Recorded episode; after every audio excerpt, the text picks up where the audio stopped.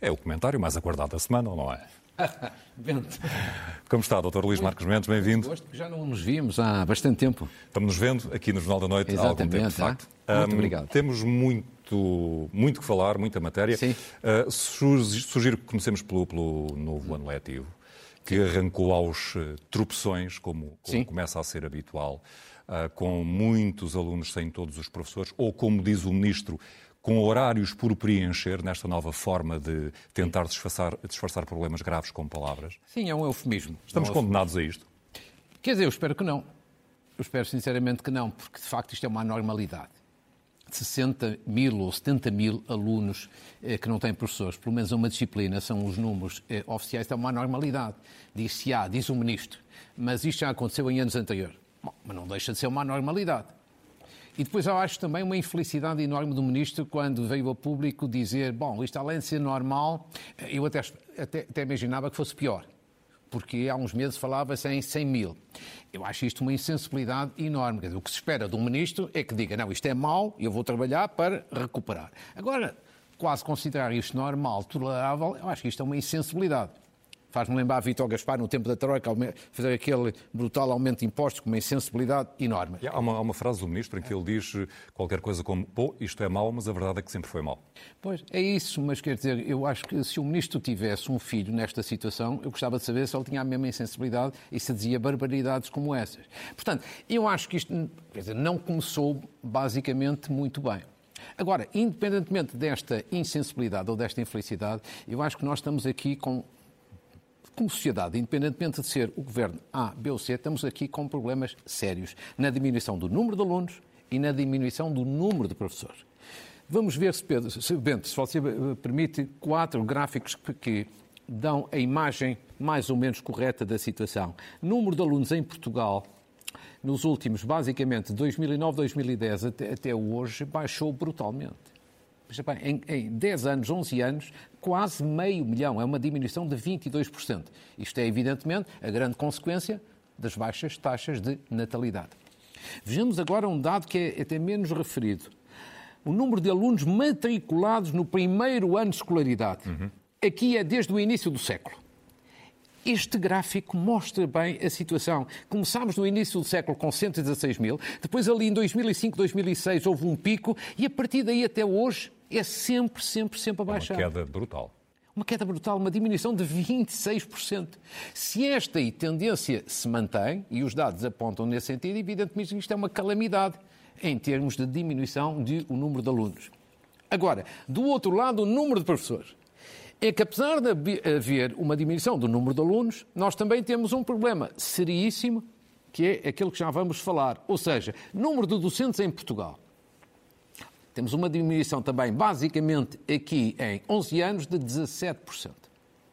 De 17%. É uma diminuição também muito significativa. Em grande medida, não totalmente, mas em grande medida também, sobretudo nos últimos anos, decorrente do envelhecimento, digamos assim, dos docentes e, portanto, passagem à reforma. Uma parte significativa que vai acentuar-se nos próximos anos. E depois vejamos para o futuro. Quantos professores é que neste quadro, mesmo com menos alunos, quantos professores é que vamos precisar? Este daqui é um estudo da Universidade Nova, Universidade Nova CBE, com a Direção-Geral de Estatísticas do Ministério da Educação e Ciência, que de resto eh, publica todos estes dados. E ali vemos que até 2030, é a projeção deste documento oficial, vamos precisar de 34 mil novos professores. Porquê? Porque muitos saem para a reforma. Isto Com- consegue-se em oito anos? Pois com esta grande dificuldade, aí é que entra a questão. Primeira grande questão, eu acho que nós temos aqui três problemas, mas estão todos ligados. Primeiro é um problema de baixas taxas de natalidade. A mim faz-me uma enorme impressão, já disse isto algumas vezes, que sendo este um problema demográfico sério, estratégico, estrutural para o país, não haja aqui um entendimento de regime entre os principais partidos. Para, para tomar um conjunto de medidas que tem que ser ao longo de muitos anos para combater este flagelo. Segundo, a sua questão. Como é que se arranjam novos professores? Estes 34 mil durante estes 7, 8 anos pela frente, sendo que hoje a profissão professor Não é atrativo. Não é atrativo. Ou seja, o problema na educação eu acho que é ainda mais sério e mais delicado que na saúde. Na saúde, os médicos saem do público para o privado. Porque o, privado oferece melhores condições. Aqui, ao contrário, as pessoas não querem ir para professores. E não querem ir para professores em grande medida porque o salário é baixo, sobretudo na entrada da carreira, no início da carreira. Depois, porque há uma enorme instabilidade aquilo que toda a gente fala, que as pessoas têm que andar terra em terra, com a casa às costas, perdem imenso dinheiro com isso, não têm um mínimo de estabilidade. E, e muitas vezes sabendo muito Sim. pouco tempo antes para onde claro. vão no ano letivo seguinte. Exatamente, é uma situação completamente precária. Ninguém consegue, evidentemente, organizar a sua vida desta maneira. Portanto, muitos vão para outras profissões que são mais atrativas. Sem esquecer que o professor também, no seu estatuto social, foi desvalorizado. Quer dizer, perdeu a autoridade dentro da sala de aula e, com consequência disso, perdeu a autoridade cá fora. E depois, como se isto não chegasse, e é isso que torna a situação delicada, temos o problema das apresentações. Quer dizer, este problema é sério. A única entidade que em Portugal sabe quantos professores se vão apresentar e quantos vão apresentar é o Ministério da Educação. E por isso faz, faz alguma confusão. Porque é que esta situação não é gerida para evitar este buraco? Agora, a boa notícia é que parece que a Comissão Europeia, por causa desta situação dos professores e dos seus salários, instaurou ou ameaça instaurar um processo a Portugal. E parece que o Ministro finalmente quer tratar destas questões da estabilidade dos professores e, eventualmente, da sua componente salarial. Agora, passaram sete anos. O Governo está em funções há sete anos. É este Ministro já era Secretário de Estado no início do Governo. Pergunta-se porquê é que não se agiu mais cedo para começar a resolver estes problemas? É uma solução, ainda que uma solução forçada é. Uh, por fora. Mas deixe-me agora, porque eu gosto de ser justo, para não ser só criticar o Ministro, também queria elogiar uma orientação que ele definiu nos últimos dias. Ele veio dizer que o Ministério da Educação é fortemente centralista, tem razão, e propõe-se transferir competências para as escolas em matéria de contratação de alguns professores, ou pelo menos contratação de professores. Bem, eu acho que essa é uma orientação certa, se ele fizer isso, muito bem. Mas, atenção, isso não dispensa a resolução dos outros problemas, sobretudo transformar esta carreira novamente numa carreira atrativa. E a ver se se combate de vez esta instabilidade na, na, comunidade académica. Por Nem falar em, em, instabilidade, se alguém Sim. que assente especialmente são os reformados, já havia uh, dúvida se vão uh, receber menos no futuro, a partir de 2024. Sim, Agora 24. já não há sequer a certeza se a tal meia pensão que vão receber como ajuda não será comida pelo IRS. Ou seja, há aqui uma dúvida permanente sobre uma classe que devia estar sujeita a tudo menos a uma dúvida e a uma Sim. incerteza.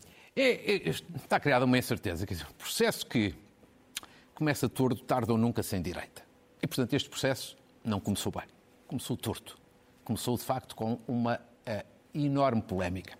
E depois da última entrevista que o Primeiro-Ministro deu eh, à concorrência, à TVI, eu julgo que as coisas ficaram um pouco mais claras, mas não são propriamente extraordinárias para os pensionistas e, e, e reformados. Vão receber menos. Quer dizer, essa, essa é, é, é a questão importante. Claro que vão receber menos, a partir de 2024 e nos anos seguintes. Deixemos de demagogias. Durante este ano e durante o próximo ano, não há redução relativamente ao que estava previsto. Segundo, a partir de 24 também não há corte no sentido literal, que é você tem uma pensão de 500 euros, não, não vai passar para 480. Não.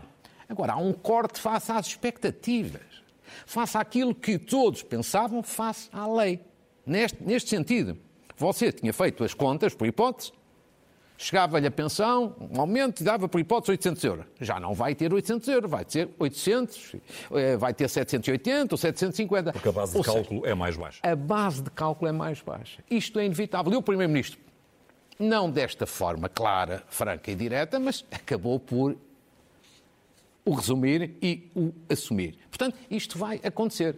Relativamente à, à parte fiscal, às vezes algumas pessoas perguntam os reformados também pagam impostos, a não, a não, a não ser alguns com rendimentos eh, mu, muito baixos. Agora, depois há o, o, argumento da sustentabilidade. Vamos também abordar esse, esse ponto. O Primeiro-Ministro diz, mas haverá alguma redução nos anos futuros, ele não diz desta forma, mas assume indiretamente por causa da sustentabilidade. Eu devo dizer que até admito que, do ponto de vista técnico, o Primeiro-Ministro tem alguma razão. Há, todavia, aqui uma questão muito delicada que é esta.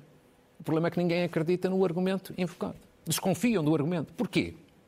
Porque fica a ideia, a sensação, justa ou injusta, que é um argumento de última hora, uma desculpa de última hora. Sobretudo por estas duas razões, muito simples de, de sublinhar e de explicar. Durante muitos anos, sempre que vinha ao de cima a questão da sustentabilidade da segurança social, levantada designadamente por economistas, especialistas na matéria, o governo dizia sempre: não, não há nenhum problema de sustentabilidade. A lei Vieira da Silva resolveu isso. E agora vem dizer a lei Vieira da Silva, afinal, não resolveu isso. O próprio Vieira da Silva. O próprio Vieira da Silva aqui. Um Exatamente. Ao menos eu, eu, acho que ele foi sério e honesto em, em, assumir que vai haver uma, uma redução, ou pelo menos que, que esse risco existe. Segunda questão. Em junho passado, não é em junho do ano passado, é em junho deste ano, o Primeiro-Ministro, num programa da concorrência da CNN, perguntado sobre esta maneira, disse preto no branco: a lei das pensões vai ser cumprida. Era o que, era o que faltava que não fosse. Ou seja, nessa altura não levantou nem avisou para nenhum problema de sustentabilidade. E é isto que leva as pessoas temos um problema de credibilidade. Exatamente. E depois, o problema de credibilidade, e você, Bento, diz lindamente, é assim, é o problema político que vem a seguir. Portanto, problema social primeiro, problema técnico de sustentabilidade a seguir, técnica e política. Depois tem um problema político de política pura, que é, mesmo em áreas socialistas, há um grande desconforto com esta situação. Por exemplo, Maria do Rosário Gama, que é líder de uma associação de formados, mas que é ligada ao Partido Socialista. Que Paulo Trigo Pereira, ainda hoje ou ontem, num artigo no Observador, também bastante crítico, relativamente a cortes de salários e de pensões. É ele que fala de cortes, não, não sou eu que estou a falar. E, por exemplo, Teixeira dos Santos, ex-ministro das Finanças, eh, há, uns, há uns anos atrás, fez uma declaração que eu até trago aqui só para ver, que é de uma violência enorme.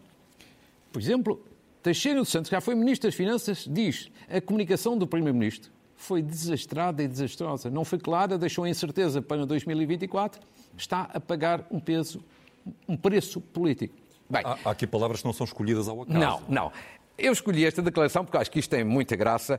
Por um lado é um mal-estar, mas depois tem muita graça. Qual é a graça?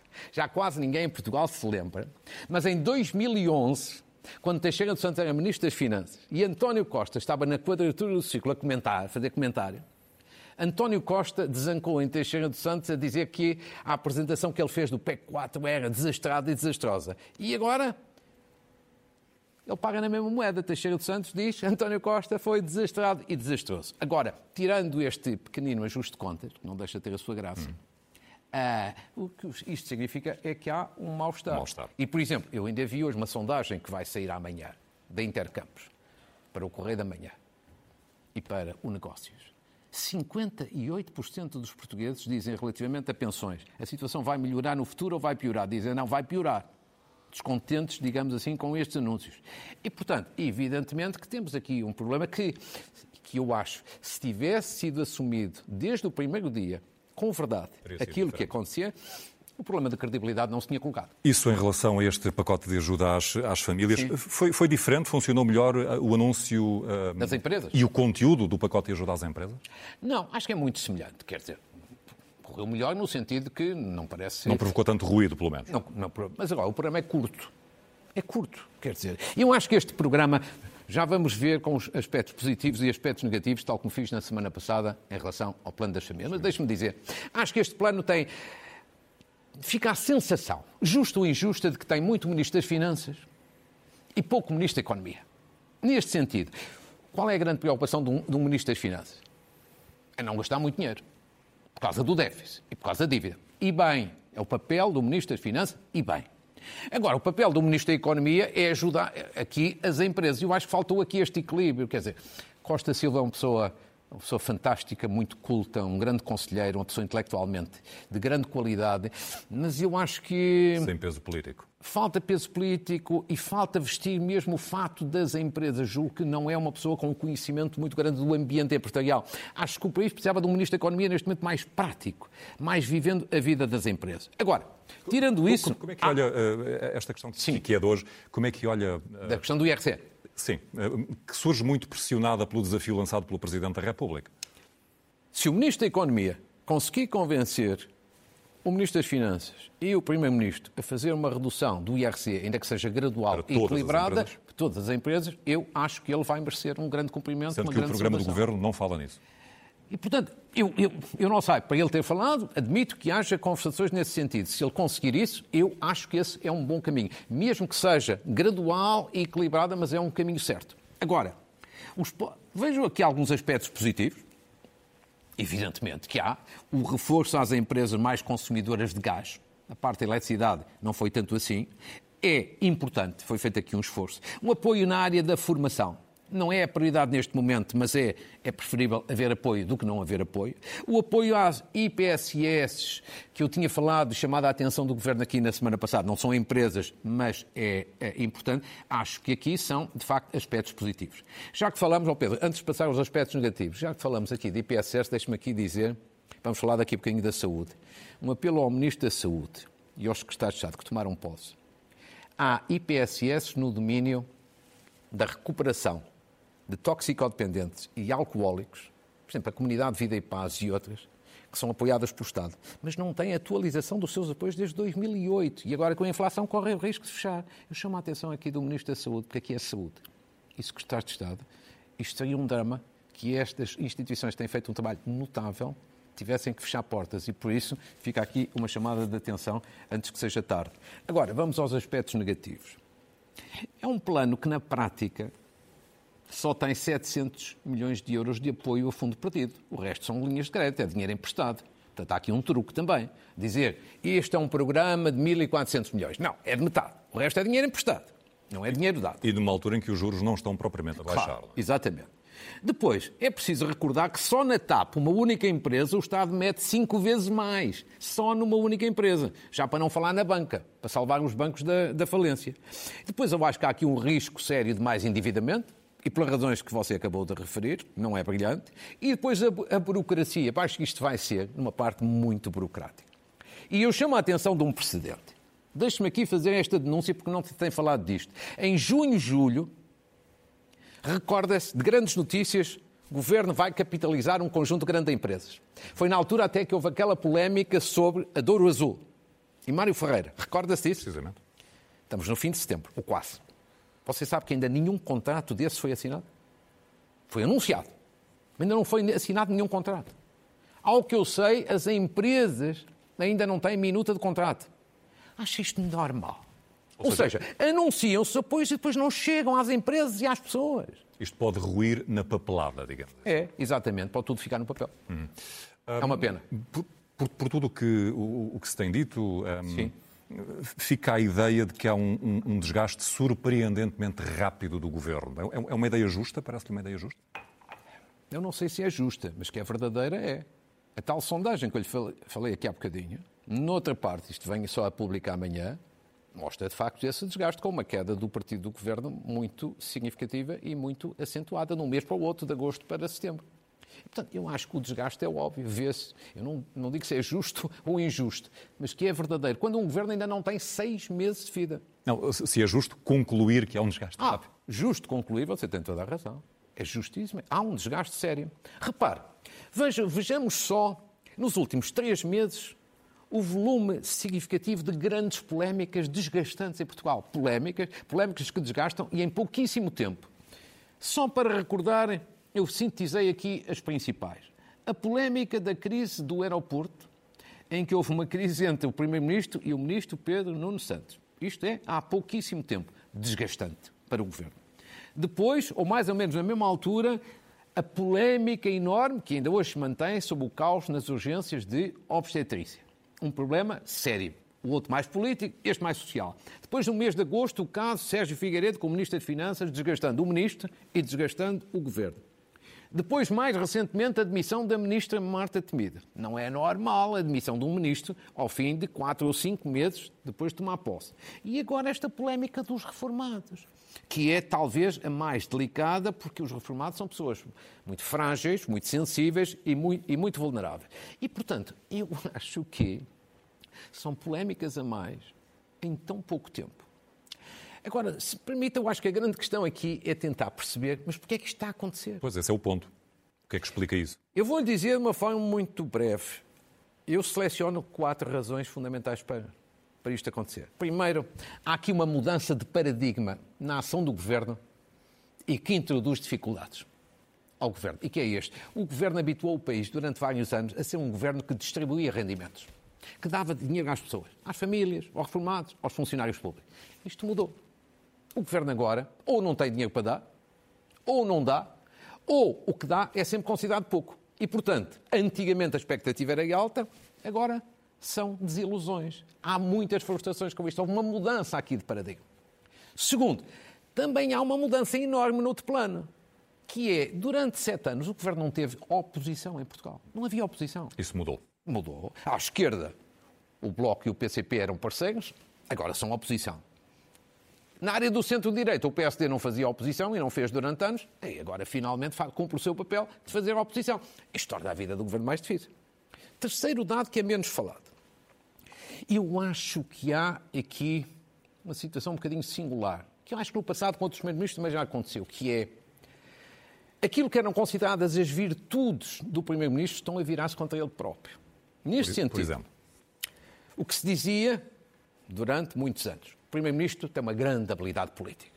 O primeiro-ministro é muito hábil politicamente. Isto era visto como um elogio. Mas essa, essa habilidade voltou a, ser, voltou a ser elogiada ainda recentemente pelo, pelo Presidente da República, ao chamar-lhe mata-borrão, no sentido em que eu... absorve todos os problemas. Sim, claro. E é... este era visto como um elogio. Mas eu acho que há o risco de, justo ou injustamente, muitas pessoas passarem já a ver habilidade, em, já não como elogio, mas em sentido pejorativo. Uma coisa é você dizer que ele é um político hábil, está a elogiá-lo. Outra coisa é dizer que ele é um político habilidoso. Habilidoso é visto como uma pessoa que é pouco clara, pouco direta, pouco frontal, gera equívocos. Eu acho que o Primeiro-Ministro corre o risco daquilo que era visto como elogio passar a ser visto como sentido, em sentido pejorativo e, portanto, aquilo que era uma vantagem passar a ser uma desvantagem. Eu acho que isto está a começar a acontecer. Pode ser injusto, mas é muito a sensação que passa no povo. E isso tem, eventualmente, alguma coisa a ver com uh, o facto de ter uma maioria absoluta? Também. Também. A maioria absoluta tem vantagens. Estabilidade.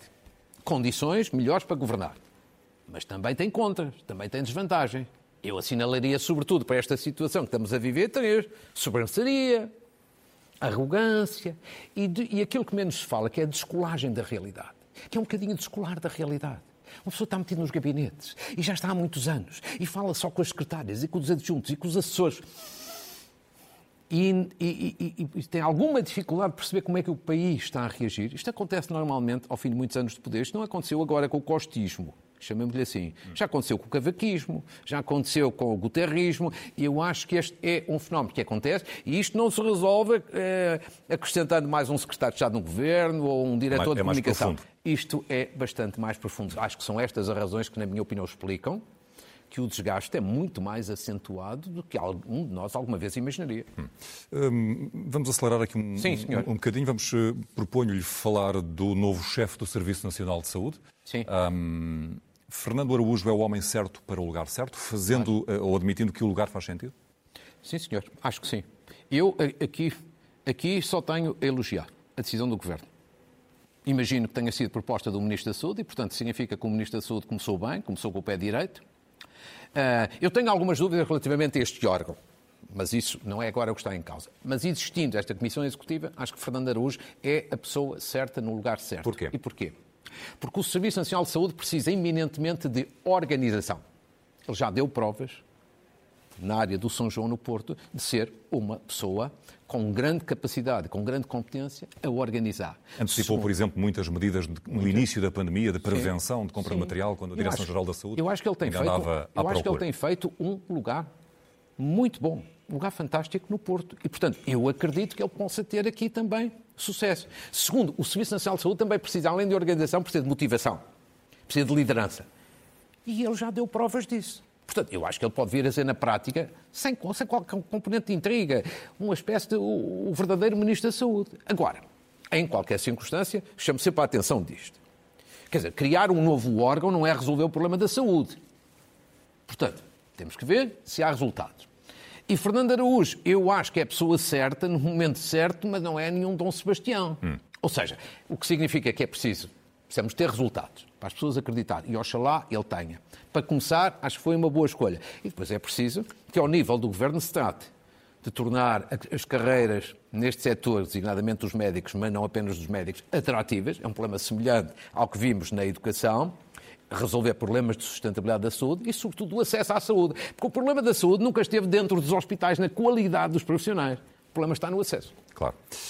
Um, vamos falar do Estado da União Europeia? Sim, senhor. Um, Peço-lhe, por favor, uma, uma, uma, nota tão breve quanto possível muito, sobre. Muito... Olhando sobretudo para, para o discurso de, de, Ursula von der Leyen, que fez esta semana. Um, um, um grande é discurso. Daí. Um grande discurso. Acho que foi o melhor discurso que ela fez. E acho que foi um discurso em que ela se apresentou como líder do projeto europeu, com a mensagem certa, no momento certo e com visão estratégica. Quer dizer, eu acho que ela é a grande líder do projeto europeu. E vai mesmo conseguir taxar as petrolíferas? Os lucros extraordinários. Eu não sou muito favorável a essa ideia, a não ser que ela seja no quadro europeu. Pontualmente, não sou favorável. Se ela for no quadro europeu, não sei, mas tenho dúvidas que, eh, que a Europa consiga. Agora, o que eu acho é que ela se apresenta como líder, porque independentemente de você concordar ou discordar, ela tem ideias ela tem orientações, ela tem capacidade de liderança. O chanceler alemão está em sérias dificuldades, o presidente Macron também está frágil, portanto, ela é a líder do projeto europeu. Agora, onde eu acho que ela teve a mensagem certa foi em relação à Ucrânia. Porque este é um momento capital. A começar pela roupa que usou no discurso. Sim. Com as cores da Ucrânia. Que é simbólica. E bem, e bem. Mas repare, apoiar a Ucrânia neste momento é essencial porque a Ucrânia conseguiu militarmente reequilibrar as operações. É importante porque a Rússia está em dificuldades ponto de vista político e do ponto de vista militar, mas também ela teve o grande mérito. Porquê? Porque também no Ocidente, com a chegada do inverno e com as restrições por causa do gás, pode haver algum risco de, deixar, de querer deixar de apoiar a Ucrânia. Portanto, eu acho que ela foi líder. E depois teve visão estratégica. Porquê, Pedro? Eu acho que é preciso que as pessoas entendam. Nós estamos a passar alguns sacrifícios por causa desta guerra. É verdade. Mas isto é o preço da liberdade, da democracia e da paz. Porque se o senhor Putin ganhar esta guerra, nós ficamos todos na Europa sujeitos à pressão e à chantagem de novas invasões. E, portanto, foi aí que a senhora Ursula von der Leyen viu estrategicamente a situação. Não é a única, mas expressá-lo com esta convicção foi talvez das mais relevantes. Sim, e por isso, muitos parabéns. É, o, é, o, o mérito um da, foi um grande da, da, clareza, sobretudo. Muito bem. Um, vamos às notas Temos finais? Temos concluir, não é? Uhum. Então, muito rapidamente, visitas a idosos em lares. Algumas pessoas têm-me chamado a atenção da necessidade de abordar novamente o assunto e eu diria o seguinte: até estive a falar com a Diretora-Geral de Saúde para não dizer nenhuma asneira. E, neste momento, as visitas de familiares e amigos às pessoas que estão internadas em lares praticamente não têm restrições nem limitações, a não ser que haja surtos. E, portanto, se alguma instituição não está a fazer desta maneira, eu recomendo às pessoas que chamem a atenção da instituição que não estão a fazer bem e, no limite, se a situação se mantiver, que façam a sua reclamação junto do Ministério da Solidariedade Social, que tem sido muito sensível a esta matéria. Portanto, em princípio, não há restrições, é um regime muito flexível. Segundo, uma saudação vai ocorrer daqui a uma semana. Todos os anos eu falo deste assunto porque é uma questão solidária. Uma regata solidária em Aveiro, na Ria de Aveiro, da iniciativa do Rotary Clube de Aveiro, é no próximo sábado. Porquê é que é importante? Porque é de apoio aos cidadãos portadores de deficiência. E, portanto, ajudar, participar não é apenas um ato lúdico, é também um ato solidário. Depois, desporto. Você sabia que há na Europa e também em Portugal e no mundo desporto de transplantados dializados? Pois há. Eu não sabia também. Mas acho que é importante divulgar isto. Pessoas que têm, que vivem com transplante, pessoas que fazem diálise, podem também ser atletas. Houve, por exemplo, jogos europeus agora em agosto. Portugal até participou. Vários cidadãos portugueses tiveram medalhas. Eu acho que é bom que o país saiba isto. Não, até, não para, até para estimular a doação de órgãos. Claro como o professor Domingos Machado fez, que chamei aqui a atenção na semana passada, que doou um órgão só para estimular a doação de órgãos. E falando de esporte, muito rapidamente, uma saudação ao Vitória Sport Clube, que vai fazer 100 anos, nos próximos dias, na cidade de Berço. E quase a concluir, queria recomendar aqui dois livros. Sousa Franco, e a liberdade de educação, que é que vai ser lançado na próxima semana, que é um belo livro e é sobretudo uma grande homenagem ao antigo ministro das Finanças de António Guterres, que, se fosse vivo, faria 80 anos. E depois, um colega seu, Henrique Zimmermann, uhum. que é este livro, tem a Conversando com o Inimigo, que é o livro que eu estive a ler este fim de semana, de um homem desta casa, muito, muito, muito apreciado pelos portugueses. É um livro extraordinário, eu gostei imenso, lê-se quase de uma assentada. Os meus parabéns para ele. E como estamos em vésperas do adeus a Isabel II, que ocorre amanhã. Deixe-me só aqui deixar uma palavra, já falei da rainha na semana passada, deixar aqui só uma palavra de homenagem e de respeito a Isabel II, que, na minha opinião, à sua maneira, com o seu exemplo, de forma modesta, mas de forma convicta, ajudou a construir um mundo melhor. E por isso, aqui também a minha homenagem e respeito para ela. É sem dúvida uma figura incontornável. Incontornável. Doutor Marcos Mendes, foi um prazer. Bento, foi um gosto imenso voltar a vê-lo. Boa semana. Obrigado. Boa semana também, obrigado.